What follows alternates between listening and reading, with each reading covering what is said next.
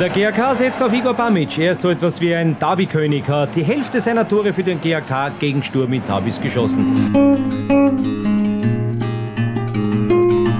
Der GAK mit drei Spitzen, mit Bamic, mit Akuekbo und Brunmeier. Guter Besuch, 13.000 Zuschauer im Schwarzenegger Stadion und es entwickelt sich ein flottes, ein schnelles, ein temporeiches Spiel. Ist Pamic schon 10 Minuten nach Beginn der zweiten Hälfte. Das durchaus verdiente 1 zu 0, denn in dieser Phase spielt nur noch eine Mannschaft und das ist der GAK. Und die GAK-Fans haben allen Grund zum Jubeln. Die Flanke von Adi Hütter genau auf Pamic. Popovic steht viel zu weit weg und der GAK führt mit 1 zu 0. Pamic, er ist der Derby-König von Graz in den letzten beiden Jahren. Brummeier, Idealpass auf Pamic und das ist die Entscheidung. 65. Minute, 2 zu 0. Und von seinen zwölf Toren für den GAK hat Igor Bamic sage und schreibe 50 Prozent, nämlich 6 gegen Sturm in Stadtderbys erzielt. Die Entscheidung zum Derby-Sieg für den GAK durch Igor Bamic, das 2 zu 0. Ja, ich habe vor dem Spiel zu unserem Co-Trainer gesagt, dass ich will jedes Spiel gegen Sturm spielen, weil äh, ich habe bis jetzt auch Glück gehabt, dass ich habe viele Tore gegen Sturm gemacht und heute hat auch, auch, auch gepasst.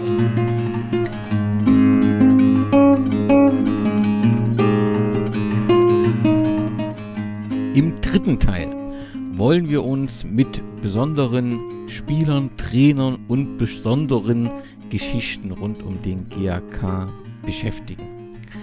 Wir haben ein Name ist schon gefallen, nämlich der Name Rudolf Hitten. Ähm, deswegen, weil wir gesagt haben, oder weil du berichtet hast, dass äh, dort, wo das Casino-Stadion war, noch eine Gedenktafel äh, etabliert ist. Das heißt, es scheint ein ganz besonderer GAK-Spieler bzw. Tormann gewesen zu sein. Was zeichnet ihn aus? Warum gedenkt der GAK ihm besonders? Ich glaube, zu ihm gibt es auch ein Buch, wenn ich das. Äh, genau, das ist relativ kurz ein oder zwei Jahren erschienen, genau. Es gibt einen der externen GRK-Historiker, die ähm, zu Rudi Hiden forschen. Das ist einer der Links, den du da ja dann ähm, ähm, geben wirst, der auch ein äh, äh, auch sozusagen eine physische Sammlung über ihn hat, die auch in den Räumlichkeiten des Steirischen Fußballverbands ausgestellt sind also auch da zugänglich sind, wenn man das sozusagen vorher ankündigt. Rudi Hieden äh, ist, ist Grazer, äh, hat ähm, beim GRK Fußballspielen angefangen, zunächst im Feld, und wurde dann von einem der damaligen Trainer ähm, äh, sozusagen einmal ins Tor beordert äh, und hat dort gute Leistungen gebracht. Ähm, war dann so ab 6, 25, 26, 27 äh, dann äh, im Tor und ist dann 1927 als, als Spieler zum WRC nach Wien gewechselt. Das, also das sozusagen als, als junger Bursche, 18, 19, den großen Schritt nach Wien in die Profiliga. Und Hieden ist der Torhüter des Wunderteams, des österreichischen Wunderteams, das ab äh, in den 30er Jahren quasi ähm, Fußball Europa in Angst und Schrecken äh, versetzt hat. Und äh, das ist sozusagen und seine Karriere begann eben beim, beim GAK. Ähm, er hat sogar noch, wenn ich das richtig in Erinnerung habe, ein, äh, ein einziges Amateur ähm, äh, Teamspiel für den GAK bestritten, bevor er dann eben nach Wien gewechselt ist. Und später ist er nach Frankreich gegangen zum, zum ähm, Racing Club Paris und äh, war dann am Ende auch als französischer Staatsbürger auch einmal im französischen Team nach dem Krieg nach, nach Ende seiner sportlichen Karriere hat er sich vor allem in Italien, aber auch in Frankreich, wenn ich mich recht entsinne, äh, als Trainer verdient, was aber dann nicht so erfolgreich war und ist später nach Österreich zurückgekehrt, hat diverseste, ähm, sage ich mal so, äh, äh, Unternehmungen gegründet, unter anderem ein Hotel in Kärnten. Äh, da gibt es die Geschichte, dass er dann, äh, dass der GRK dort stehen bleiben wollte und um zum Mittagessen nur hat er leider nichts eingekauft. Also sind dann so diese, diese Geschichten. Äh, er hatte dann irgendwie äh, ein Krebsleiden und musste ihm ein Bein amputiert werden. Er hatte dann als nicht mehr Österreicher kein Anrecht auf eine ähm, Pension, also auf, also auf eine Rente. Und die hat er dann mit Hilfe von seinen alten Freunden, man muss halt bedenken, die damaligen Funktionäre, also 60er, 70er Jahre, das waren ja alles noch Spielkameraden von, von Hieden, also die kannten den sehr gut. Gab eine Spendenaktion und äh, letztlich ist er 1973 dann verstorben, also sein Tod wird sich nächstes Jahr äh, zum 50. Mal jähren. Da werden wir sicherlich auch ähm, uns auch dazu mit einem Bericht einstellen. Und das würde ich mal sagen, ist sozusagen der erste große Grazer Fußballstar. Der kam auch oft zurück, ähm, auch, in, auch in seiner Zeit, wo er schon beim WRC und in, und, in, und in Paris war und hat sozusagen die, die, die, die Verbindung gehalten. Ähm, also das war schon äh, ein, das ist schon eine, eine ganz besondere Persönlichkeit. Ich glaube, das ist sozusagen neben dem, neben den, den, den Vereinsgründern und so dem Franz Ircher sozusagen als Spieler und, und das ist sozusagen eine dieser, dieser, äh, dieser wichtigen Persönlichkeiten, auch wenn er nur kurz äh, letztlich äh, auch äh, beim GRK war, die so, in Erinnerung geblieben sind. Die Vorzeichen für ein interessantes Spiel waren gegeben, herrliches Fußballwetter und ein nahezu voller Sturmplatz an die 10.000 Zuschauer. Sturm bestimmt dieses Spiel in der Anfangsphase der GAK sie defensiv aus einer gesicherten Abwehr mit Vidovic und da Jutti mit einem guten Kopfball. Vidovic ist Libero und Trainer Freidel hat zwei manndeckende Vorstopper aufgeboten, Deveskovi und Marco. Schiedsrichter Franz Wörer leitet bereits zum zehnten Mal ein Grazer Fußballderby, das heute zum 69. Mal gespielt wird. Je länger das Spiel läuft, desto offensiver wird der GAK und kommt da plötzlich zu einer Riesenchance. Nessel, 83. Minute und da hat Konrad Glück.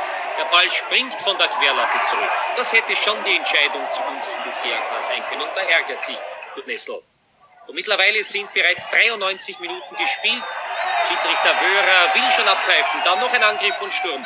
Hubert Deskarecic und 1 zu 0 in der 93. Minute fällt die Entscheidung. Sturm gewinnt das 69. Derby gegen den mit 1 zu 0.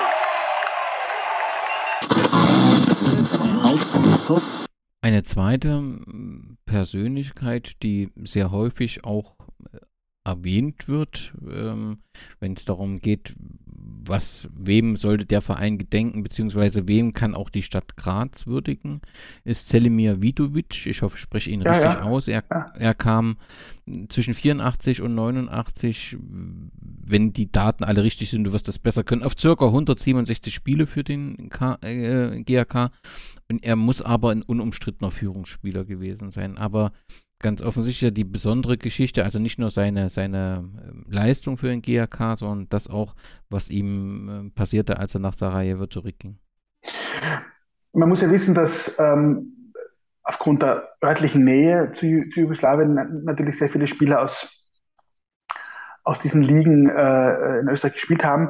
Und die haben natürlich erst sozusagen im, im höheren Alter sozusagen auch die Möglichkeit bekommen, ihr Geld im Westen zu verdienen. Da gibt es ja noch den Bernhard Vukasch, äh, auch Savo Etmicic, unser, unser Jahrhundertspieler, äh, gehört dazu, oder Milan Cekovic. Da gibt es ja dann also wirklich eine, eine, eine ganze Reihe prominentester Namen aus dieser Zeit, die, die da beim GRK tätig waren. Äh, und Vidovic ist auch so einer, der ging also 1983, glaube ich, zum, zum FC Wels.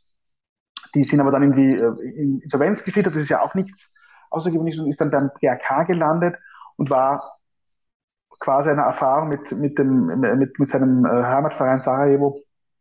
Natürlich ein Führungsspieler als Mittelfeldstratege, als Libero, äh, auch, ein, auch ein Turm, auch ein un, unendlich eleganter Spieler. Ich habe ihn ja selber noch, selber, selber noch gesehen und hat in die Jahre bis 89 noch beim GRK gespielt und ähm, ähm, gleich in seinem, in seinem ersten Spiel gleich, gleich ein Tor gemacht und so.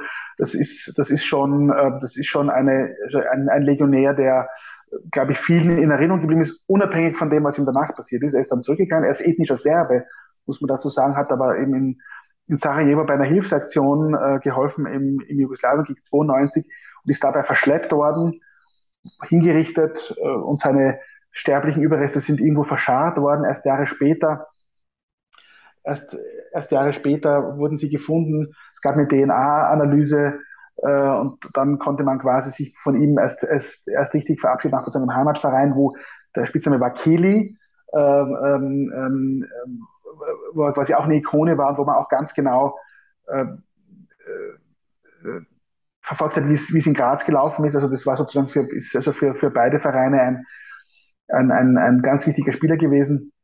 Und äh, dieses Ereignis hat sich ja auch dieses Jahr äh, gejährt und wir haben ihm auch in einem größeren Artikel, wo es um Legionäre ging, äh, sozusagen auch einen, sozusagen einen, einen größeren äh, Bereich gewidmet, weil es eben so unendlich viele gibt, aber wir wollten unbedingt dieses, dieses Datum irgendwie da äh, in Verbindung bringen, weil es natürlich auch eine unendliche Tragödie ist, gerade jetzt aktuell, wie gesagt, ähm, wenn man den Blick nach in die, in die, in die Ukraine nimmt, dann ähm, äh, ja, dann wird man da demütig, glaube ich.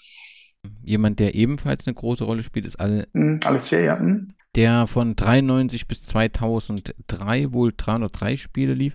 Damit hat er ja die ganze erfolgreiche Zeit mitgeprägt. Genau. Das ist auch, das ist, äh, Alexei ist ein, ist ein Slowene, ist jetzt, glaube ich, äh, im äh, slowenischen Verband irgendwie äh, tätig, war auch, war auch, hat auch den GK trainiert. Das ist so ein F, F12. Ähm, er ist der längst dienende Legionär. Äh, ich glaube, es ist der Prototyp des Sexers, des modernen Sexers. Äh, jemand, der sozusagen wie als Staubsauger vor der Abwehr steht und dann die Bälle verteilt. Ein un, also, also ich, ein, ein äh, unendlich dynamischer Spieler, äh, sehr zweikampfstark. Selten ein Lächeln von ihm zu sehen, sehr, sehr ernst. Äh, es gibt so wenige Fotos, wo er wirklich lächelt. Ähm, ich habe den immer geliebt, weil ich das, das, das ist für mich ein, ein, ein Vollblutspieler und er kam eben in der, in der, in der Zweitliga-Zeit. Es gab da einen mit dem Sava Ekmicic und mit dem Milan Nikovic, zwei Trainer aus, aus Ex-Jugoslawien oder, oder in, in, aus dem zerfallenden Jugoslawien damals. Und, ähm, und da war er eher einer davon und äh, hatte bis 2003 die Treue gehalten und eben 230 Erstligaspiele und noch äh, einige Zweitligaspiele eben, dass er eben mit 300, mit 300 Spielen in den Club der 300er eingetreten ist und eigentlich da mit zehn Jahren der längst dienende Legionär war und einfach eine Konstante. Das muss man einfach sagen. Also das ist, ähm, auch wenn da viele andere Namen, äh, Mario Basina, Libos Jonko, äh, Igor Pamic, äh, wer immer da noch äh, äh, nennen ist, äh, äh, das ist einer der, der wirklich, ähm, ja, äh, immer da war. Namen, die in der aktuellen Zeit eine Rolle spielen, sind Marcel Sabitzer bzw. Michael Gregoritsch. Ähm, beide ähm, sind im GAK-Nachwuchs ähm, groß geworden und sind jetzt ähm, dann im Prinzip in der Bundesliga gelandet. Kann man sagen, beide sind ein Beleg für die gute GAK-Nachwuchsarbeit oder ist es auch so ein bisschen mit Zufällen verbunden? Ich glaube, es äh, äh, wie überall braucht es auch Glück und Zufall. Ich meine, die, das ist ja, das sind nicht die einzigen. Man kann ja noch den Valentino Lazaro dazu nehmen, der ist auch aus dieser aus dieser GRK-Akademie.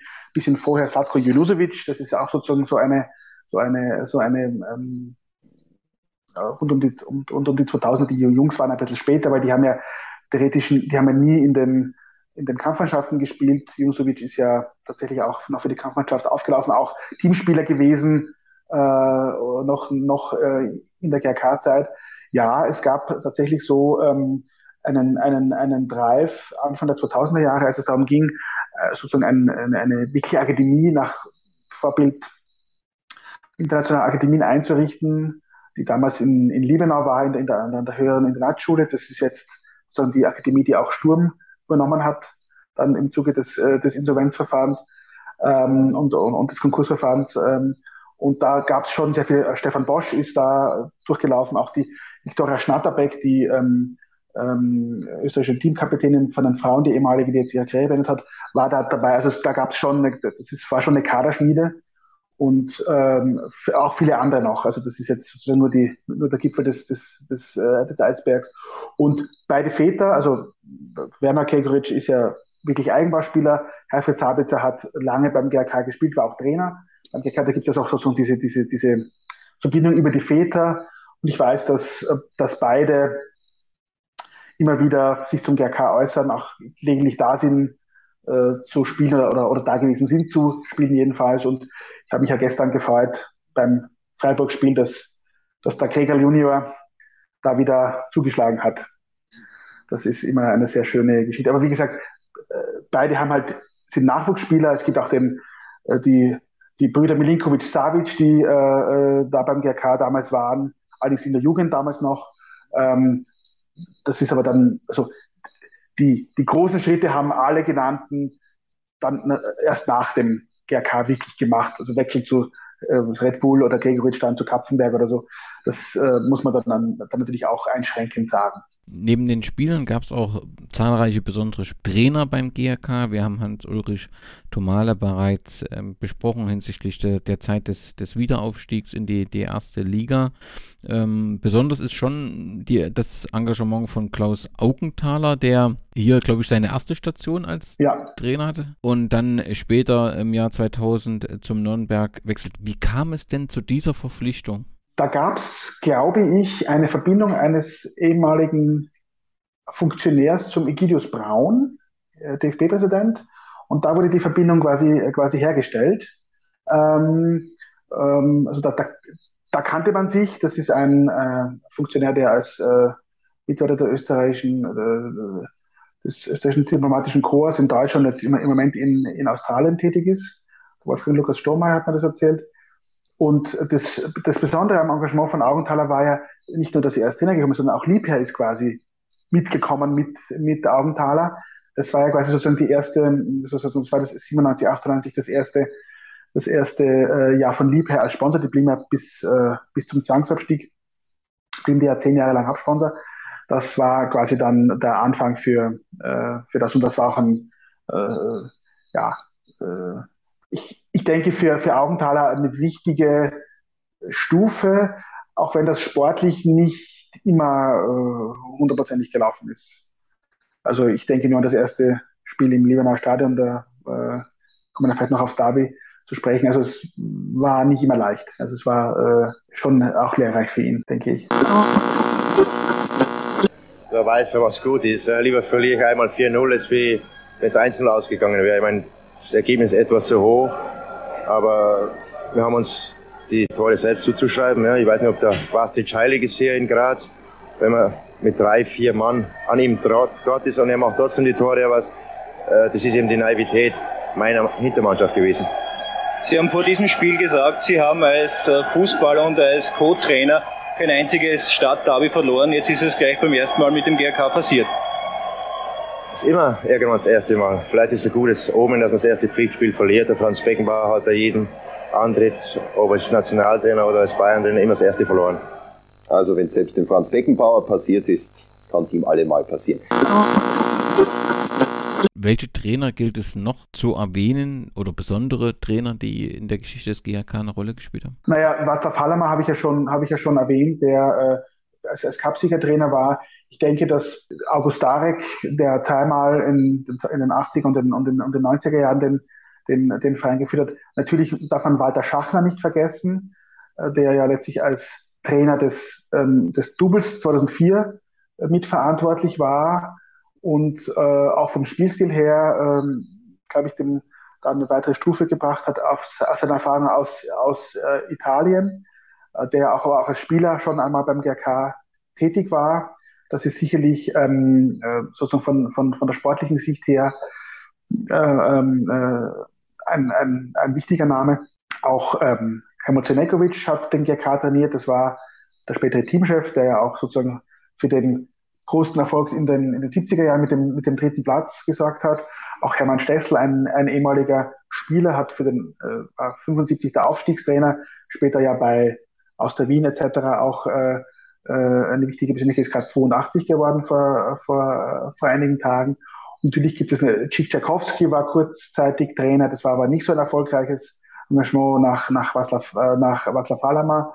Also es gibt da schon einige, einige Trainer, die ähm, bekannte Namen sind, auch in den, in den ähm, 60er äh, Jahren begannen ja sozusagen die ganzen, die ganzen äh, jugoslawischen Trainer äh, in Graz zu arbeiten. Damit kann man auch, nicht, auch nicht die ganzen diese ganzen Legionäre mit. Also das ist schon eine sehr breite, äh, sehr breite Breite da.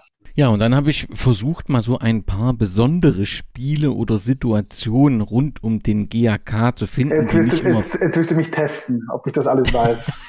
und ein, eine Situation gab es wohl im Februar 1975.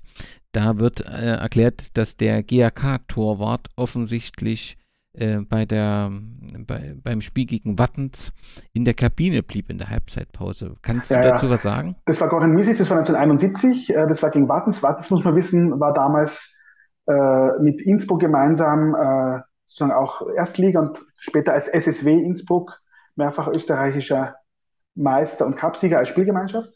Und der Goran Misic ist im, ist, hat, hat ein Tor bekommen, stand aber in der Kabine und hat sich die Schuhe zugebunden. Und da gibt es die, die Geschichte dazu, dass der damalige Kapitän, Walter Koleschnik, äh, sagt, ich habe nicht nachgezählt. Und ich habe danach immer nachgezählt, ob wirklich alle da sind. Der Schiedsrichter hat einfach angepfiffen und es hat einfach der Tormann gefällt. Keiner hat es gemerkt und das Tor ist gefallen. Das Tor war, war natürlich gültig, auch wenn da sozusagen die, die, äh, die Proteste sicherlich groß gewesen sind. Und ehrlicherweise kenne ich die Regel gar nicht, weil normalerweise, wenn ich das sehe, zählt der, zählt der, zählt der äh, Schiedsrichter immer durch. Also deswegen verstehe ich auch Wechselfehler nicht. Das ist ja doch irgendwann auch jetzt auch, auch passiert in einem, in einem Pokalspiel in Deutschland letztes Jahr, wo plötzlich dann äh, zu viele Wechsel durchgeführt wurden, muss ich mir denken, dann kann doch der, der Schiedsrichter, heute der vierte Offizielle, kann sagen, Freunde, das ist vorbei. Also das, das sind so Dinge, die ich nicht ganz nachvollziehen kann, aber egal. Größte mediale Aufmerksamkeit außerhalb des Sports, denke ich hat im April 1999 äh, der GAK bei der Sendung Darüber lacht die Welt mit Habe Kerkeling. Ähm, es ist, glaube ich, einer der erfolgreichsten Scherze auch in dieser Sendung gewesen. Vermutlich, ja. Ähm, dort wurde ein neuer Trainer des K GAK vorgestellt und das war eben äh, Habe Kerkeling, der sich als ähm, Alpertas Klimavitschis aus ja. Litauen gemeinsam mit seiner Frau vorgestellt hat. Und es wurde eben den Medien vor dem wichtigen Derby gegen Sturm Graz mitgeteilt, dass Klaus Augenthaler den Verein nach Frankreich verlässt. Es gab dann sehr verwunderte Mediennachfragen äh, und äh, es gab dann auch ein Training, was man sah, wo die Spieler dann ähm, sehr irritiert waren und dann irgendwann das Training auch aufgrund der Art und Weise, wie das passieren sollte, verließen. Aber auf jeden Fall ist das heute auch noch vielen rund um den GAK bekannt. Das muss schon, also das war ja letztendlich was Besonderes. Wie ist das in Graz aufgenommen worden? Weil es hat natürlich auch so ein Geschmäckle, dass man sagt, naja, wird sich hier über den GAK lustig gemacht. Letztendlich mit ein bisschen Abstand wird sich, wird einfach mit dem GAK gelacht. Und es hat auf jeden Fall auch einen großen Werbeeffekt. Wie ist das in Graz wahrgenommen worden, diese Sendung? Also nachdem ja Klaus Augenthaler und Peter Svetitz damals als, als Verantwortlicher, der ja darüber informiert waren, war ja ganz klar, dass das, äh, dass das natürlich, die haben den Scherz mitgespielt und natürlich lag es daran eben, dass eben Klaus Augenthaler als auch in Deutschland bekannte Person natürlich da Trainer war. Wenn es irgendwer anderer gewesen wäre, hätte man das wahrscheinlich nicht gemacht. Ähm, ich, ich ich glaube einfach, das ist, ähm, das ist ja, das war damals vielleicht noch leichter als, äh, als heute so eine Aktion zu, zu, zu, äh, äh, zu machen. Es ist ja fast, es ist ja fast anarchisch, wenn man das, äh, wenn man das heute anschaut. Ähm, dass, ähm, äh, also das ist, also das, die, ich glaube, dass die, die Presse, und davon kenne ich ja einige, äh, die, die, da, die da zu sehen sind und, und, und verwundert fragen, diese, diese versteckte Kameranummer, ähm, und auch bei den Spielen, das ist, das, man, man fühlt sich wie, wie im falschen Film, nicht? Das ist ja, das ist ja ganz klar. Ich glaube, das könnte man heute in der Form gar nicht mehr machen, weil das einfach äh, kein Mensch so machen würde, heute vor einem so wichtigen Spiel, immerhin ein, immerhin ein, äh, immerhin ein, ein, ein äh, Derby, ich weiß gar nicht, wie es ausgegangen ist, wahrscheinlich haben wir es verloren. Ähm, aber aber ähm, ich, ich finde das einfach, das finde ich lustig. Ich finde das, also wenn man Humor nicht hat für sowas, dann muss man es beenden und offensichtlich hatten hatten nicht nur der Habe Kerkeling, den ich sowieso sehr schätze, ähm, äh, aber, aber auch Augenthaler und Svetitz da einfach, äh, einfach den, den Humor. Ich glaube, für die Spieler war es nicht so lustig, weil wenn man sich diese, diese Sachen anschaut, so Enrico Kulowitz und, und einige, die er dann zum, die er dann zum Duschen schickt, äh, und bei ihm ist es ja so, ich, ich bin selber ja vom, vom Berufswegen äh, am Theater beschäftigt. Äh, man, man, sieht ja bei Kerkeling, äh, dass er sozusagen versucht, das wirklich auszureizen. Also wenn ich das sozusagen jetzt professionell mir anschaue, dann weiß ich ganz genau, der fährt jetzt und wartet eigentlich nur darauf, dass das, dass das explodiert und das ist ja dann auch passiert. Und äh, ich meine, keiner, also ich meine, es gibt immer die großen, die großen Sprüche der 7 Millionen Teamchefs oder 80 Millionen Teamchefs in, in, in, in äh, Deutschland. Dass man sagt, äh, man könnte so ein Training leiten, es ist ein bisschen, gehört ein bisschen mehr dazu, als äh, zu wissen, dass man den Ball hin und her spielen kann. Also ich glaube, dass das, das, das großen Respekt äh, bedarf vor einem, vor einem Trainerjob. Und ich glaube, das war auch so ein bisschen der, der, der Hintergedanke, auch, auch von Kerkeling, das ein bisschen so, so auf die, so, so zu zeigen und gleichzeitig auf die Schippe zu nehmen. Und, und, und, und, und das ist ja immer wieder, es wird immer, immer, immer wieder gezeigt. Vielleicht kannst du es ja auch dann als Link noch, noch mal anführen. Es ist wirklich köstlich, weil natürlich man merkt eben, wie die Leute, also die berühmte Kinnlade runterfällt und keiner versteht wirklich, was da jetzt los ist. Und ich meine, Augenthaler ist auch geschickt. Er sagt, äh, sagt er dann selber, er kann, kann ja noch nicht sagen, wohin es geht. Das können er erst morgen sagen. Also war auch, wo man so ein bisschen hätte sagen können, also irgendwas ist da nicht ganz koscher, aber tatsächlich ähm, hat es, hat es offenbar funktioniert. 12.15 Uhr, Graz vor dem großen Derby. Gleich platzt in der Pressekonferenz die Bomben. Darf Sie recht herzlich begrüßen zu unserer Pressekonferenz. Zu einer Pressekonferenz besonderer Art, die sicher einige von uns lange in Erinnerung bleiben wird. Ich möchte mich auf dem Weg beim Verein bedanken für das Verständnis, speziell beim Peter, wie wir gesagt haben, wenn ein europäischer Spitzenverein kommen sollte, dass er mir keinen Stein in den Weg legt. Es ist auch alles geebnet, das hat mit meiner Person nichts mehr zu tun. Und den Verein sollte und darf ich erst morgen bekannt geben. Ja, und ich bitte vielleicht die Fragen an unseren neuen Trainer vielleicht zu stellen. Genauen Namen bitte. Albertas Klimavicius. S, Z, Y verstanden. S, nein. Klima wie Klima. Klima, ja. Vistus. Klima. Das können Sie auch der Tagespresse durchaus entnehmen. Wir sagen in Litauen Parauta Astinkau. Das heißt, wenn der Hahn äh, äh, getotet ist, dann kann Henne trotzdem immer noch Eier legen. So, und damit ist eigentlich alles gesagt. Wird sich das Stil der Mannschaft ändern? Sind auch Sie so ein harter Knochen? Für Spieler ist 22 Uhr Zapfenschluss. Und dann ist auch Ruhe angesagt, was nicht heißt, dass für Trainer 22 Uhr ist Zapfenschluss. Und wie wird die Mannschaft morgen aussehen? Pamic zum Beispiel, sage ich einmal, muss man sich überlegen, ob der auf der Position spielt, wo er bisher gespielt hat. Weil ich kann nur sagen, äh, er hat äh, schnelle Auto, aber Fuß ist langsam. Also ich glaube, Pamic braucht eher einen Psychiater im Das heißt, Moment. Sie werden die Mannschaft komplett umkrempeln. Das habe ich so nicht gesagt. Wir haben ja jetzt den Trainingsbeginn. Bitten, dass wir... Ja, ich wollte kurz noch eine Sache sagen, was mir äh, sehr beeindruckt hat. Äh, in Litauen sind wir gewohnt, dass wir äh, kalt duschen nur. Und äh, dass hier gibt Warmwasser duschen ist für mich erstmal Überraschung gewesen. Und äh, man kann auch duschen, ohne dass man Mundeinwurf machen muss. Das finde ich sehr schön. Ich gehe auch an, an diese neue Position mit einem guten Gefühl ran. Und wir haben in, in Litauen ein Lied. Und äh, da das für mich der Einstieg ist, würde ich es Ihnen gerne einmal vorsingen. Ekrana, Spane weg, Spane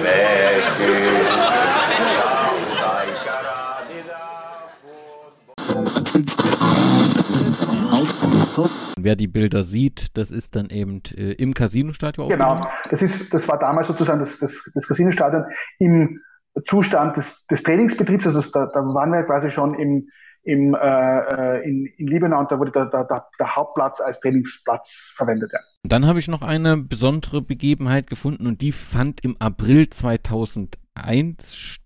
Es war ein Spiel im Hanapi-Stadion in Wien.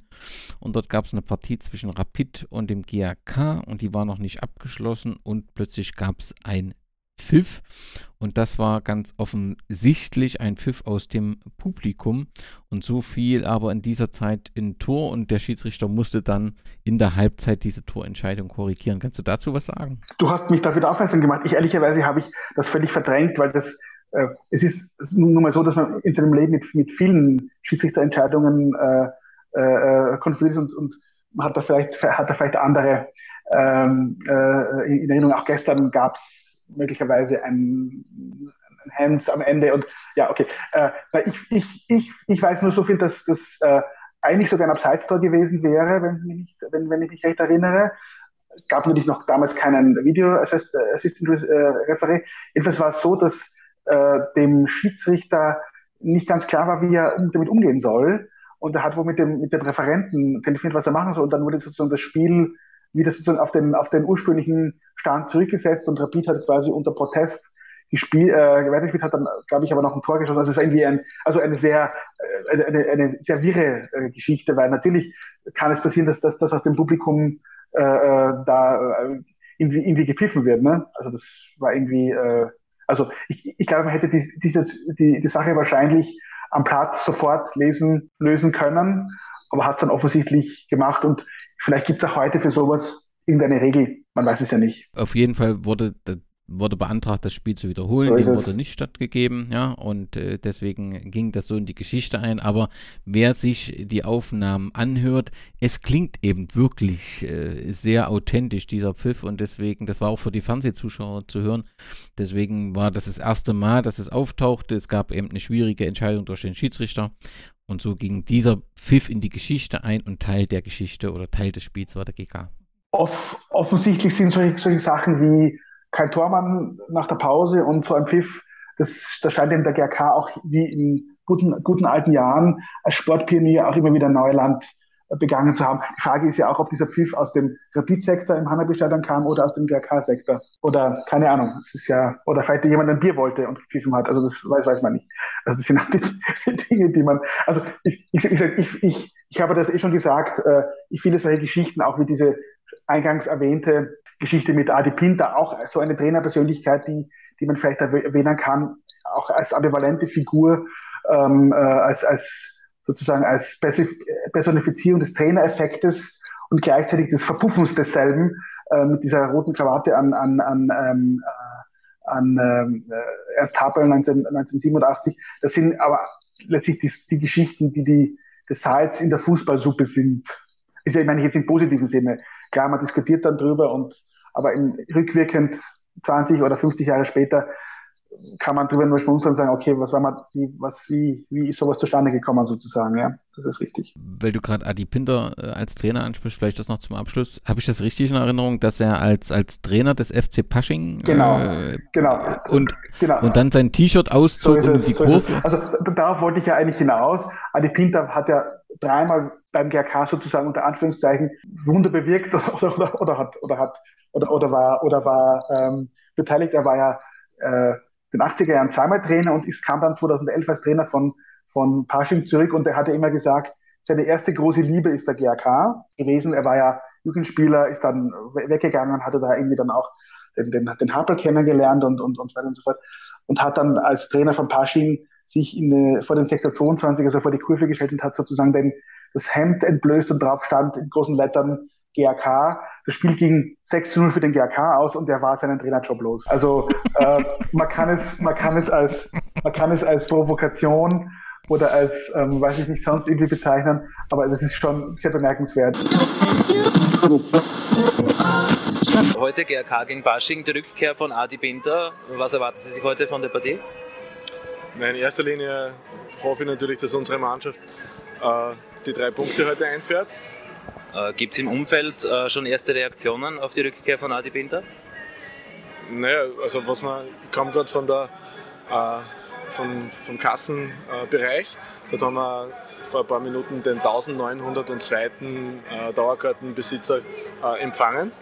Und was ich da mitbekommen habe, ist es im Moment äh, so, dass sehr, sehr viele Leute draußen stehen. Also ich hoffe, oder ich bin überzeugt davon, dass wir einen guten Besuch haben werden. Und das ist sicherlich auch äh, zum Teil auf den, Herrn, auf den Herrn Pinter zurückzuführen. Es hat der Herr Pinter heute ein Riesenspektakel angekündigt. Äh, wissen Sie da Näheres, was er da vorhat heute in der Pause? Ja, das ist eine große Überraschung. Also er hat auch uns nicht verraten, was er vorhat. Äh, bin natürlich auch schon sehr gespannt. Jetzt haben Sie angekündigt, die KRK-Fans werden äh, Ihr Kommen heute nie vergessen. Was haben Sie da vorbereitet? Ich habe vorbereitet eine Viertelstunde vor Spielbeginn, aber das sind, äh, die Tore sind verstopft, habe ich gehört. Also deswegen werde ich das verlegen auf in der Pause. Und äh, da drüben, da drüben werde ich es machen wo die treuesten der Fans sind. Und ein Spektakel der Sommerklasse. Dann freuen wir uns drauf.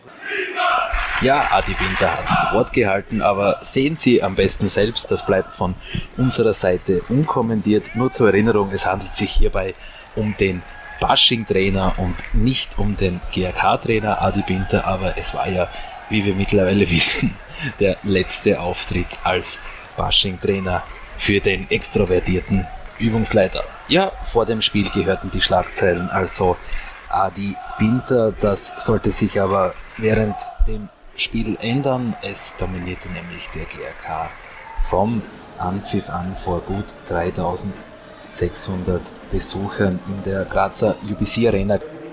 Bashing-Coach Adi Binder vor dem Spiel haben Sie gesagt, Sie erwarten sich nichts oder alles. Äh, das war jetzt, glaube ich, gar nichts, oder? Ja, absolut. Ja. Aber für mich war es, ähm, die Höhe war für mich überraschend, die Niederlage nicht. Wie gesagt, das ist klar, das ist eine, eine Figur, das ist auch so ein Entertainer, der hat dann noch 87, die 85 Jahre Feier des, des Vereins äh, ähm, bei, bei einer großen Veranstaltung moderiert, weil er auch dieses schauspielerische Talent hat, der war dann später auch Politiker und so weiter und so fort.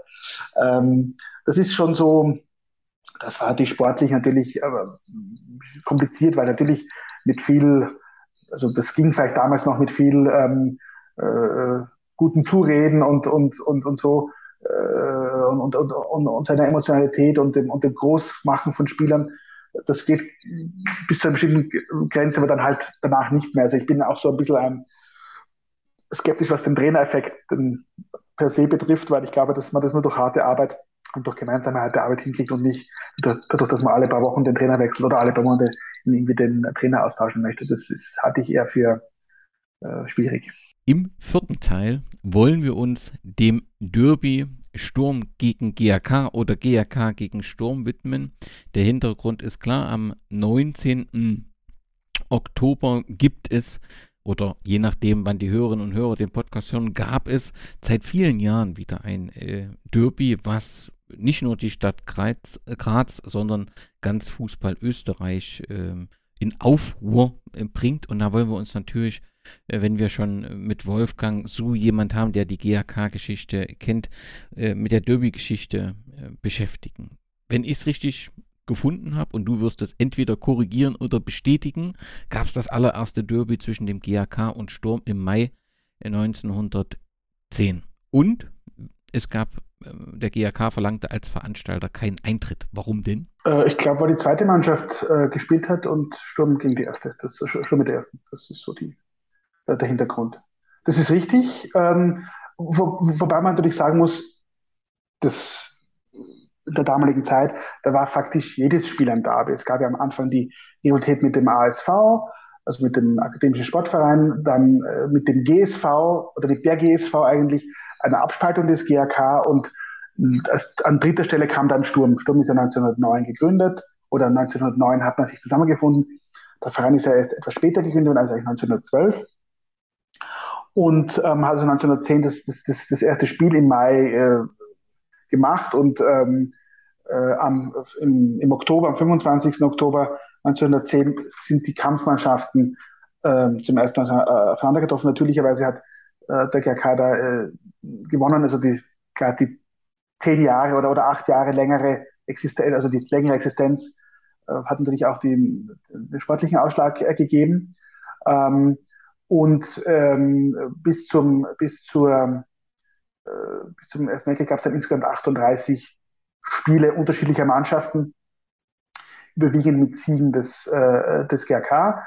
Und es gab, und das ist ja ein bisschen eine, eine Diskussion, oder keine, Diskussion, ist eigentlich, eigentlich ganz klar, wir reden äh, am ähm, 19. Oktober vom 199. Zusammentreffen und nicht vom 198. Zusammentreffen in einem Pflichtspiel, wenn man es ganz ernst nimmt, ähm, nämlich am im äh, September 1913 gab es im Rahmen des schon erwähnten Grazer Messepokals das erste Pflichtspiel im weitesten Sinne äh, äh, gegen äh, Sturm und das äh, ist damals auch mit 13-0 äh, für die, auf die Seiten der Roten gefallen und die Athletiker haben dann auch den äh, Pokal zum dritten Mal gewonnen und damit ist es auch in den Besitz übergegangen. Also äh, es ist die, es heißt immer Meisterschaft, wir gegen eigentlich sind es Pflichtspiele, weil die Meisterschaft, es gibt, äh, es gibt auch noch Pokalspiele, äh, also es sind so ein paar Dinge, die da äh, die, da, die da mit hineinspielen. Also eigentlich, wenn wir von Pflichtspielen sprechen, wäre das am, am 19.10. das 199. Grazer Lokalderby, wie man es eigentlich richtig nennt, weil es ja eben eine, ein Spiel in der, in, der, in der Stadt ist. Aber so die richtig große, die richtig große Rivalität beginnt erst in den 20er Jahren. Ganz kurz nochmal, darf ich nochmal ganz kurz, das allererste erste Mensch der Kampfmannschaften. Ist das richtig mit dem 25. 10, September? 10. 1910, ja, so ist es. Und jetzt die Frage, des, Entschuldigung, dass ich dich unterbrochen habe, wann wurde es wirklich eine Rivalität? Das war natürlich klar mit, mit dem Meisterschaftsbeginn, weil bis dahin waren das Spiele im Prinzip bis auf dieses eine Freundschaftsspiele. Aber wenn es um was geht, ist natürlich dann zur Rivalität und natürlich hatte sich Sturm äh, auch dadurch, dass sozusagen die möglicherweise die ähm, äh, sie den Ersten Weltkrieg besser übertaucht haben als der, äh, als der GRK. waren doch relativ viele Leute bei uns im Krieg und sind nicht zurückgekommen oder verletzt, so wie, so wie Irche. Ähm, einfach dann auch eine schlagkräftige Mannschaft und äh, in, den, in diesen ersten Jahren dann, dann der Schweizer Meisterschaft waren ja immer jeweils Sturm oder GRK Meister und meistens waren die Derbys die, die, die, ähm, die entscheidenden Spiele. Also die anderen Spiele waren sozusagen mehr oder weniger bis auf Ausnahmen sozusagen die ähm, äh, klar verteilt, aber das, das Derby war dann immer sozusagen die, die Geschichte. Und das, es gibt ein berühmtes Spiel 1929, die ähm, das sozusagen als das, das personifiziert, was ein Derby sein kann, nicht muss. Das ist die, die ist als, das, dieses Spiel ist als Schlacht von der Körösestraße in die Geschichte eingegangen. Ähm, das war ein knapper 1 zu 0, äh, das war ein ähm, knapper 1 zu 0 Sieg für den, für den GRK. Es gab aber vier verletzte Spieler, davon drei von Sturm, einer vom GRK. Es gab einmal Rot für GRK, es gab zweimal Rot für Sturm. Und da sieht man einfach, dass das, äh, dass das, ähm, dass das, um, um, um was es da ging. Man muss allerdings sagen, im Vergleich zu heute gab es natürlich viel, viel mehr Spiele gegeneinander.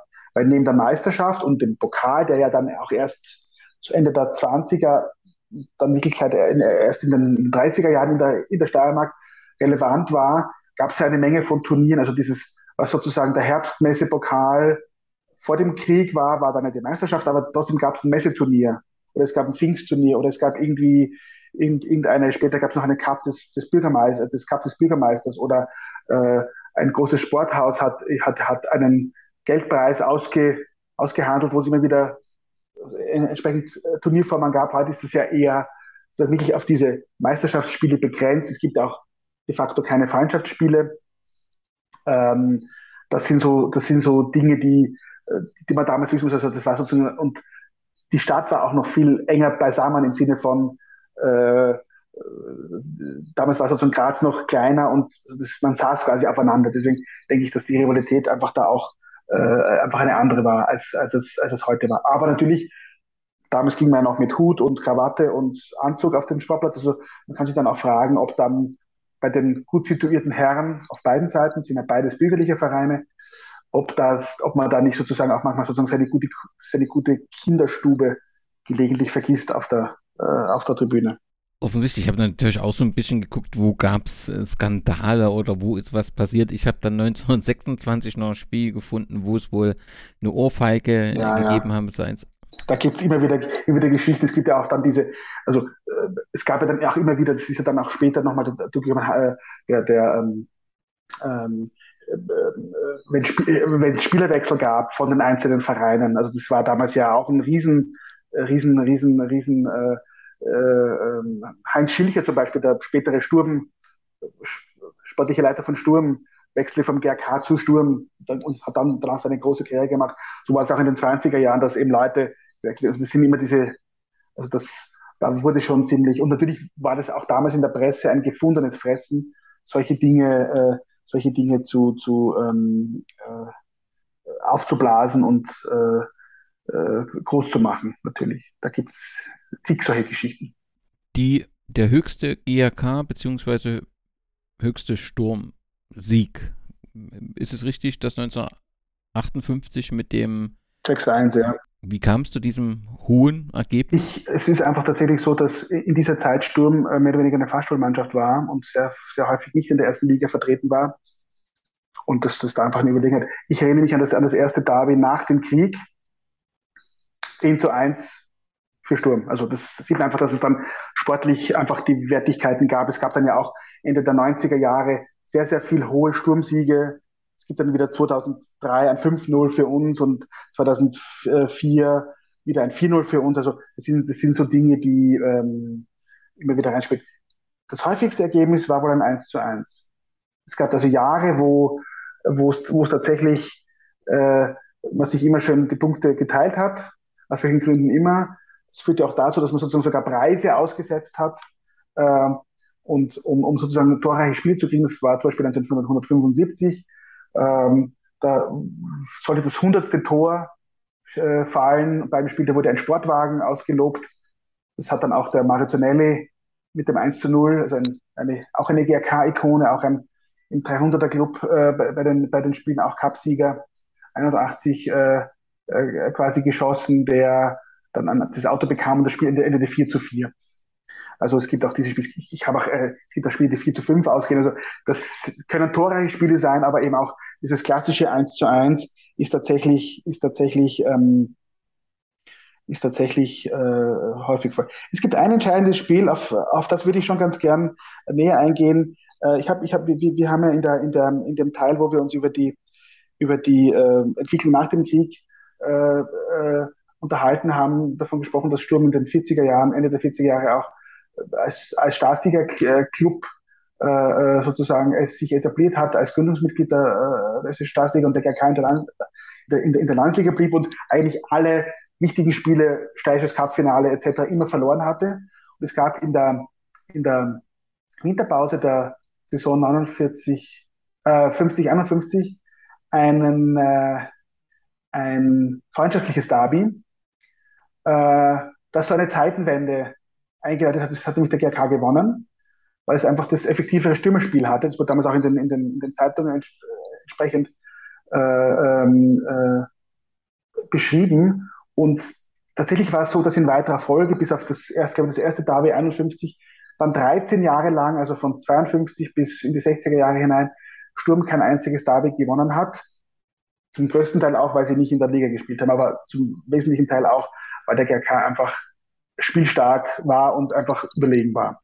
Dann gibt es natürlich die Frage, was sind die Spiele mit den größten Zuschauerandrang? Und da war es wohl 69 und 77 so, genau. dass diese 20.000. Genau, also das alte Liebenauer Stadion hatte so ein Fassungsvermögen von 20.000, eine gedeckte Sitzplatztribüne und sehr viel Stehplatz und da haben sich dann 20.000 Leute gelegt. Das scheint die, das ist aber, das sind aber so, so Zahlen ich, aus, aus, aus diesen Zeiten, die man vermutlich nicht wirklich hundertprozentig nachvollziehen kann, aber das scheinen die beiden ähm, äh, Spiele mit, den, mit dem größten Zuschauerandrang gewesen zu sein. Das ist, äh, das ist richtig, ja.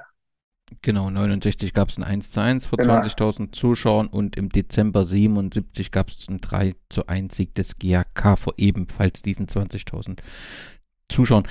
Gab es auch mal Zeiten, in denen das Derby wenig Zuschauer zog, nicht so anzugsstark war oder war das eigentlich immer in hatte das immer eine große Anzugskraft? Also es ist, es ist ja traditionellerweise hat der Sturm den größeren Anhang. Es ist dann immer so, war immer so, so dieses, war Sturm der Ausrichter, war meistens ausverkauft, auch in, auch in Liebenau war der GRK-Ausrichter, war es immer ein bisschen weniger, weil das, der GRK-Anhang immer so ein bisschen schwer zu ähm, aktivieren ist bis heute. Und das wird, es gab ja dann auch, auch Davis in der, im, im Anfang der 90er Jahre im, im, im mittleren äh, Playoff. Ich entziehe mich 92, 93 gab es zwei Davis, das war dieses, damals dieses Playoff-System, sozusagen mit diesen mit Übergängen erste Liga, zweite Liga quasi und, und Abstieg zweite Liga. Und ich erinnere mich dann, dass, dass, wir, dass wir beide Derbys gewonnen haben, 93, also 94, äh, ne, 93 im Frühjahr und trotzdem nicht aufgestiegen sind, aber dafür Sturm die Klasse gehalten hat. Also, und da waren auch immer äh, die Stadien relativ voll. Also die beiden eigenen Plätze hatten ja so eine Kapazität, GRK knapp unter 10.000 jetzt abgesehen von diesen äh, Spielen, wo das vergrößert wurde und Sturm knapp über 10.000, also das war dann sozusagen so die, sozusagen so die Größenordnung äh, der Zuschauer, außer man hat eben das Spiel aus Gründen, Abendspiel oder großer Andrang eben nach Liebenau verlegen müssen. Ich glaube, die Stadioneröffnung am 9. Ja. Juli 1997. Ähm, das war ein schwarzer Tag. Na, dann war das dieses 4 zu 0, deswegen ja. schwarzer Tag ja. und äh, äh, das war offensichtlich ein relativ eindeutiges Spiel, ja. oder? Ich war, da, ich, ich war dabei. Ähm, das war nicht schön. das war nicht schön. Das war nicht schön. Äh, ich glaube, da waren Äh, ich glaube, da war auch Augenthaler überrascht äh, über das, was Derby wirklich heißt in Graz. Ich glaube, die waren, das ging auch relativ schnell, wenn ich mich recht entsinne, mit den, mit den, mit den, mit, mit, mit den Toren. Das war eine eindeutige Sache, da war nichts zu holen. Es hätte natürlich ein Volksfest werden, äh, werden sollen. Äh, das neue Stadion, äh, es wird mit dem Derby eröffnet. Äh, die Zukunft ist jetzt rosarot und es geht weiter. Und dann gibt es sozusagen so ein relativ eindeutiges Spiel. Ich, äh, ich weiß noch, dass der Václav Hallermer auch da bei dem Spiel war und es gibt die, die Geschichte, dass dann bei der Rückfahrt in der Straßenbahn äh, ein GRK-Fan gesagt haben soll, mit ihnen wäre das nicht passiert. Also das sind auch so diese Geschichten, die dann da, die dann da, also auch wieder, auch wieder diese Verbundenheit, auch fast 20 oder 16 Jahre, 15 Jahre später, wo, äh, wo Hallermann dann nicht mehr Trainer war oder zwischenzeitlich war sie auch nochmal, aber nicht so erfolgreich. Ähm, äh, das, das, ja, das sind, das sind so diese, diese, äh, diese Geschichten. Aber das gehört dazu. Ich finde, dass das äh, ja auch so ein, es muss also ein Derby ohne Sieger ist langweilig. Es muss einen Sieger geben. Das wirst du selber, selber ja wissen, das ist so. Es geht nicht anders. Die kleine Zeitung bezeichnet das Derby aus 1999 als dramatischstes Derby aller Zeiten. Nun weiß ich nicht, ob du das gerade als GHK-Historiker, äh, der eben einen größeren Blick hat, äh, das teilst. Es geht um das Spiel am 22. Mai 1999, wo es dann lange Zeit 1 zu 1 äh, oder zum kurz vor Ende des Spiels 1 zu 1 stand und dann äh, der SK Sturm den 2 zu 1 Siegtreffer in der 93. Minute erzielte und äh, Sturm gewinnt, bleibt Tabellenführer und wird dann eben eine Runde später Meister. Das mag wahrscheinlich eher aus Sturmsicht ein dramatisches So ist es. Das ist, das ist, glaube ich, die Geschichte. Ich habe schon gesagt, die, die Zeit so die, die Zeit kurz vor der Jahrtausendwende war wieder so ein, so ein kleiner Knick nach unten sportlich, aber man hat dann äh, trotzdem immer wieder den Europacup und natürlich war das, das waren dann sozusagen diese, diese Meisterjahre von Sturm. Und ich meine, es ist nicht das erste Derby, ich erinnere mich auch an, an Derby in den 80er Jahren, wo es dann auch lange 0 zu 0 stand und dann in der 90. Minute damals noch oder 89. Minute damals das Tor für Sturm fiel in, in, in der Kurve. Das ist ein typisches, das ist eine typische Derby-Geschichte, dass, dass es in Spitz auf Knopf steht. Das sind ja meistens nie schöne Spiele, sind meistens rassige Spiele, viel Kampfkraft, viel Diskussion, viel Fouls, viel und dann gibt's halt mal den Lucky Punch und in dem Fall war das, war das so. Und ähm, ähm, das äh, ist sicherlich aus der Sicht geschrieben und das ist, das ist ja auch in Ordnung, weil natürlich, äh, äh, wenn es anders gewesen wäre, wäre wär vielleicht das mit, mit der Meisterschaft von Sturm nicht, nicht, nicht gewesen. Aber ich bin ja nicht der, äh, nicht der, äh, der Freiheitshistoriker von Sturm, sondern der vom GRK. Deswegen äh, sehe ich das nicht ganz so dramatisch. ja, okay. Äh, vorletzte Frage zum Thema ähm, Derby. Das Derby, was eben das vorletzte der Kampfmannschaften war am 17. Mai 2007 und ist eben jetzt 15 Jahre her. Deswegen ist die Aufregung ähm, groß aus verständlichen Gründen, wenn die beiden Kampfmannschaften im Pokal wieder aufeinandertreffen. Was sind die Erinnerungen an das letzte ähm, Derby, was es eben 2007 gab? Naja, da muss man wieder zurückblenden äh, zu dem Punkt, wo wir über die finanzielle Situation und die, und die Auswirkungen gesprochen haben. Das war, das, das war unsere Abschiedstour, weil klar war, dass wir nicht mehr, auf jeden Fall nicht mehr in der ersten Liga spielen werden, weil durch diese ganzen, Sturm hat ja da in, in diesem Jahr ja auch entsprechend äh, äh, äh, für Lizenzvergehen auch Abzüge bekommen. Also standen ja beide mehr oder weniger am Ende, Ende der, äh, der Tabelle. Und eigentlich war alles auf negativ gestreamt. Es, es, wird eine, es wird eine Watschen geben, also eine hohe Niederlage.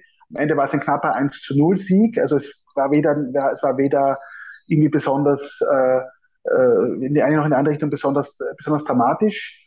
Äh, und, und äh, der Besuch war natürlich jetzt nicht so wahnsinnig toll, natürlich von, von, von, von GRK-Seite, weil man eh schon wusste, in welche Richtung das geht. Also das, das muss man in diesem Kontext sehen. Also eigentlich ist es, dass, dass, dass, dass, dass, dass es für so lange Zeit das letzte Derby wird. Ich glaube, das war den Leuten damals nicht bewusst. Wobei man natürlich sagen muss, es gab in der Zwischenzeit natürlich immer wieder die, die sogenannten kleinen Derbys, das darf man nicht vergessen, diese, dieses kleine Spielchen, kleine Derbys, wo so der GK gegen die zweite Mannschaft vom Sturm in der Regionalliga und jetzt auch gestern in der, in der zweiten Liga gespielt hat, wobei es da ein bisschen Diskussion über die, über die Deutungshoheit gibt, ob das überhaupt ein Derby sei. Das ist äh, sicher im Auge des Betrachters äh, zu sehen, ein Spiel zwischen zwei äh, Lokalmannschaften ist aber ein Derby, das ist, steht, glaube ich, außer Zweifel.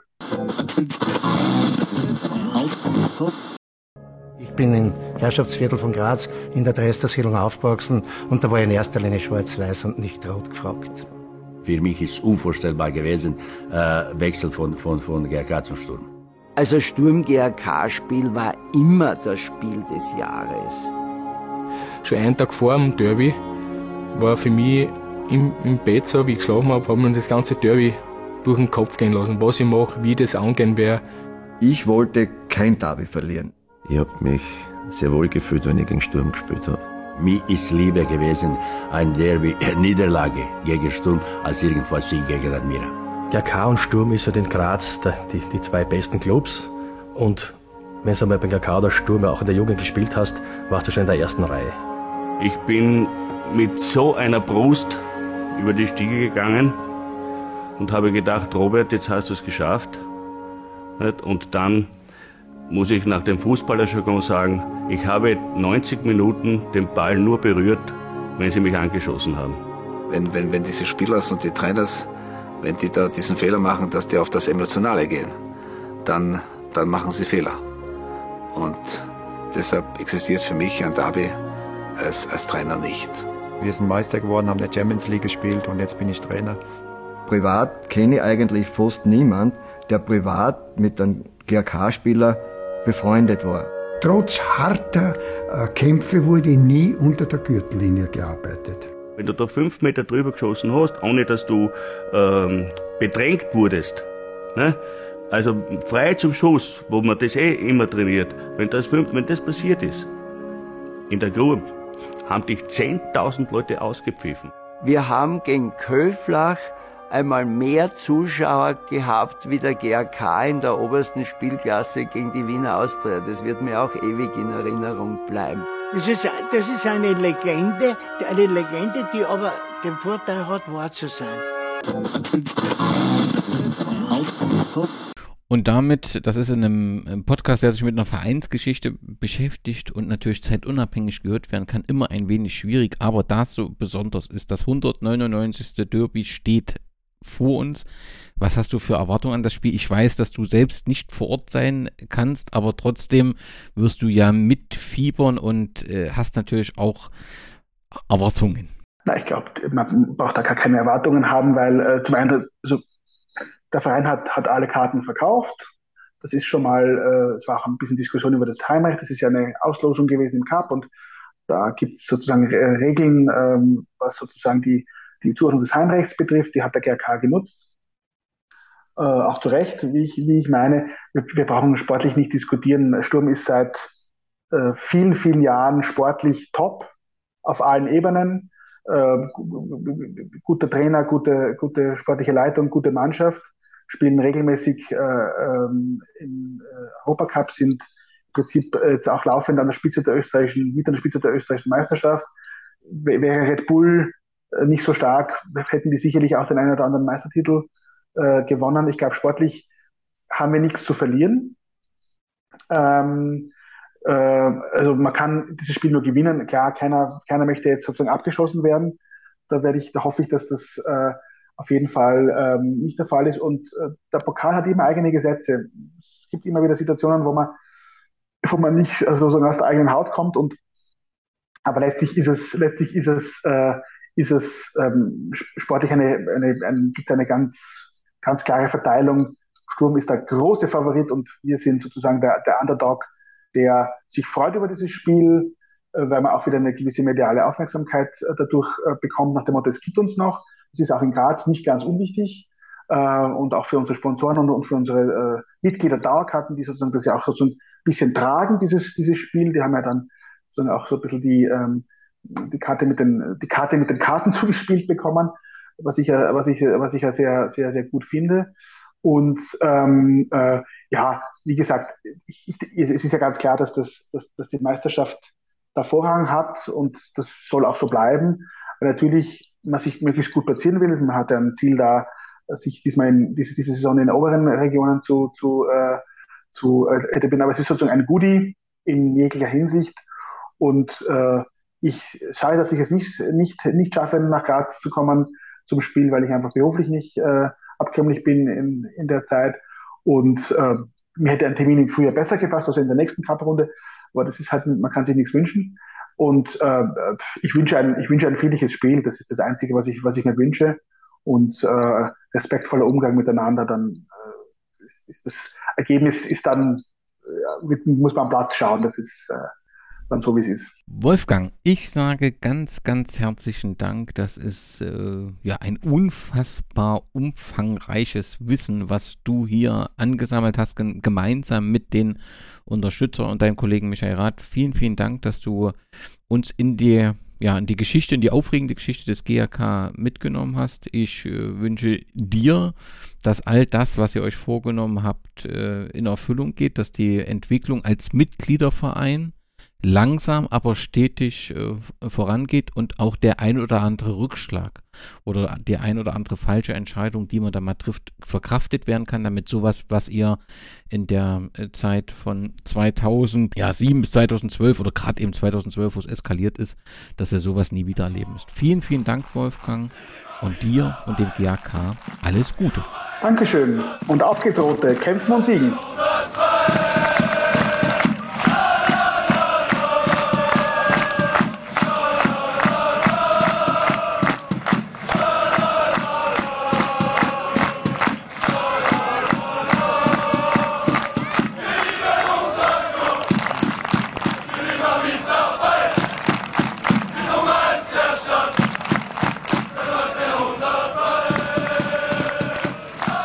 Jetzt ist es soweit. Erstmal schalten wir zu einer Außenstelle ins Arnold Schwarzenegger Stadion. Ich freue mich ganz besonders dort, nicht nur einen, sondern gleich zwei Präsidenten begrüßen zu dürfen. Herzlich willkommen Hannes Kartnick und Harald Fischl. Schönen guten Abend. Ja, zunächst zum siegreichen Präsidenten Hannes Kartnick. Ich könnte mir vorstellen, Sie müssen einfach jetzt ein überglücklicher Mensch sein. Meisterschaft begonnen mit einem Sieg gegen den Lokalrivalen und das noch in dieser Höhe nach acht Jahren und das im neuen Stadion. Ja, ich bin wirklich überglücklich über diesen Ausgang. Meine Mannschaft hat heute das gegeben, was ich Ihnen vor einer Woche schon immer wieder gepredigt habe. Bitte schaut, dass ihr dieses neue Stadion mit einem Sieg verlässt, weil wir wollen dieses Stadion zu unserem äh, dominanten Sp äh, Heimstätte bringen und ich bin fassungslos, wie die heute gespielt haben. Das war fantastisch. Ich glaube, Hannes Karten hat auch gemerkt, was so eine Kulisse bewirkt. Es war wirklich ein begeisterndes Spiel. Naja, es war die Kulisse, man hat wieder gesehen, zwei Drittel Sturmanhänger, ein Drittel GRK-Anhänger und danach natürlich nach dem 4 dieses wunderbare Feuerwerk. Das hat sensationell zu uns gepasst. Der Ivica Vastic hat auch ein sensationelles Tor erzielt, nämlich jenes zum 3 zu 0. Äh, wie viel ist er denn mittlerweile wert, der Ivica? Ja, den Ivo gebe ich nicht her, weil das ist unser Prunkstück in dieser Mannschaft, aber ich glaube, unter 120 Millionen ist nichts mehr zu holen. Wir sehen hier noch einmal dieses Gusto-Stückerl zum 3 zu 0. Anwärter auf ein Tor des Monats. Harald Fischl, ja, ist jetzt Sturm endgültig die Nummer 1 in Graz? Also ich wüsste nicht warum. Ich meine, die haben nach acht Jahren einmal gewonnen und äh, ich halte es da mit dem Klaus Augenthaler das kann auch ganz lehrreich und gut sein, wenn, wenn man nicht unbedingt das erste Spiel gewinnt. Wir Steirer haben da einen Spruch, der heißt, der erste gewinnt, der macht einen Geldbeutel kriegen. Und so wird es wahrscheinlich auch werden, hoffe ich. Und ich nehme an, Sie haben es dem Hannes Karpik vergönnt, dass er sich auch einmal als Sieger fühlt, oder? Naja, wenn man acht Jahre darauf warten muss, ist das sicher ein schöner Tag, aber ich komme nicht drum herum, um Ihnen zu gratulieren. Die Mannschaft, beide Mannschaften haben für meinen Geschmack sehr gut gespielt. Und das mit den zwei Drittel zu ein Drittel, das ist wieder mal typisch Hannes Kartnick. Ich würde das eher umgekehrt sehen. Ich denke, Heute waren etwa 12.000 GRK-Fans und der Rest war dann Sturmfans im Stadion. Sei der Pech, der liebe Harry Fischl kann schon wieder nicht zählen. Der hat die Fans wahrscheinlich nicht gesehen, der hat wahrscheinlich ein blindes Auge. Naja, er war blind, weil er bei uns an schönem GRK-Café vorbeigekommen ist und seither sind ihm die Augen ein bisschen verdrückt. Auf jeden Fall, meine beiden Herren, was eine Werbung für den Fußball, das sei schon gesagt. Eine Frage noch habe ich an den Harald Fischl. So viele Millionen sind reingekommen durch den Alex Manninger, aber viel war auf dem Transfermarkt dann nicht los. Kommt da noch etwas?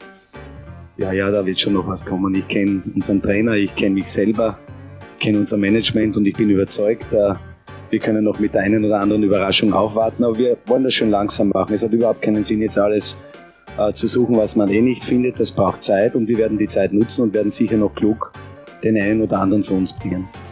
Es war heute sicherlich trotzdem, auch wenn es ein klares Ergebnis ist, für beide Clubs ein wichtiger Tag, ein großer Tag für den Grazer Fußball. Wir haben schon fünf Tage vorher gefeiert, der Hannes Kadnik und ich. Er ist jeden Tag dreimal zu mir in mein Café gekommen, um Bier zu trinken, weil es bei uns einfach besser schmeckt. Wir haben das Reininghaus Bier und ich muss sagen, das ist sehr gut. Aber das Buntigamer Bier schmeckt ein bisschen besser. Meine Herren, ich verabschiede mich dennoch. Ich könnte Ihnen noch stundenlang zuhören. Ich wünsche Ihnen noch einen schönen Abend und viel Erfolg im weiteren Verlauf der Meisterschaft. Dankeschön. Danke Ihnen. Gute Nacht.